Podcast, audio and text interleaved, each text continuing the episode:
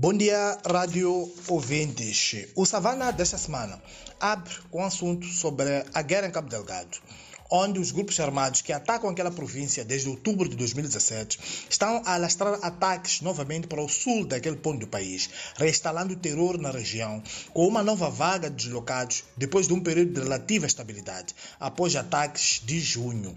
Detalhes sobre o tema estão na edição do Savana de hoje.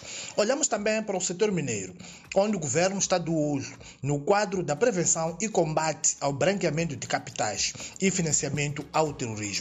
Isto depois de interditar a construção de novos postos de abastecimento de combustíveis líquidos nas circunscrições das cidades capitais e na área da estrada circular de Maputo. O Ministério dos Recursos Minerais e Energia emitiu a 22 de agosto de 2022 uma ordem de serviço onde anuncia um conjunto de medidas aos operadores do setor mineiro.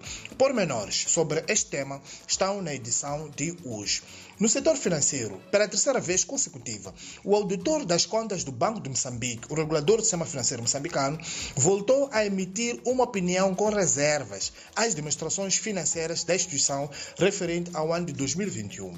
Como uma das causas apontadas pelo auditor para a emissão daquele parecer nas contas do Banco Central reportadas até 31 de dezembro de 2021, está o facto de o Estado moçambicano não ter assumido as suas responsabilidades relacionadas com as dívidas que contraiu junto do Banco de Moçambique desde 2005, no montante acumulado de aproximadamente 73 mil milhões de meticais, o equivalente ao câmbio atual a 1.158 milhões de dólares norte-americanos.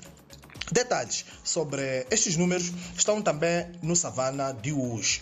Também reportamos eh, nesta edição que a Autoridade Reguladora de Concorrência aplicou uma sanção de pouco mais de 20,5 milhões de meticais, o equivalente a 325 mil dólares, à empresa Moçambique do Dongo Cimentos, que tem como um dos acionistas de referência a SPI, o braço empresarial do Partido Frelimo, por indícios de práticas anticorrupcionais.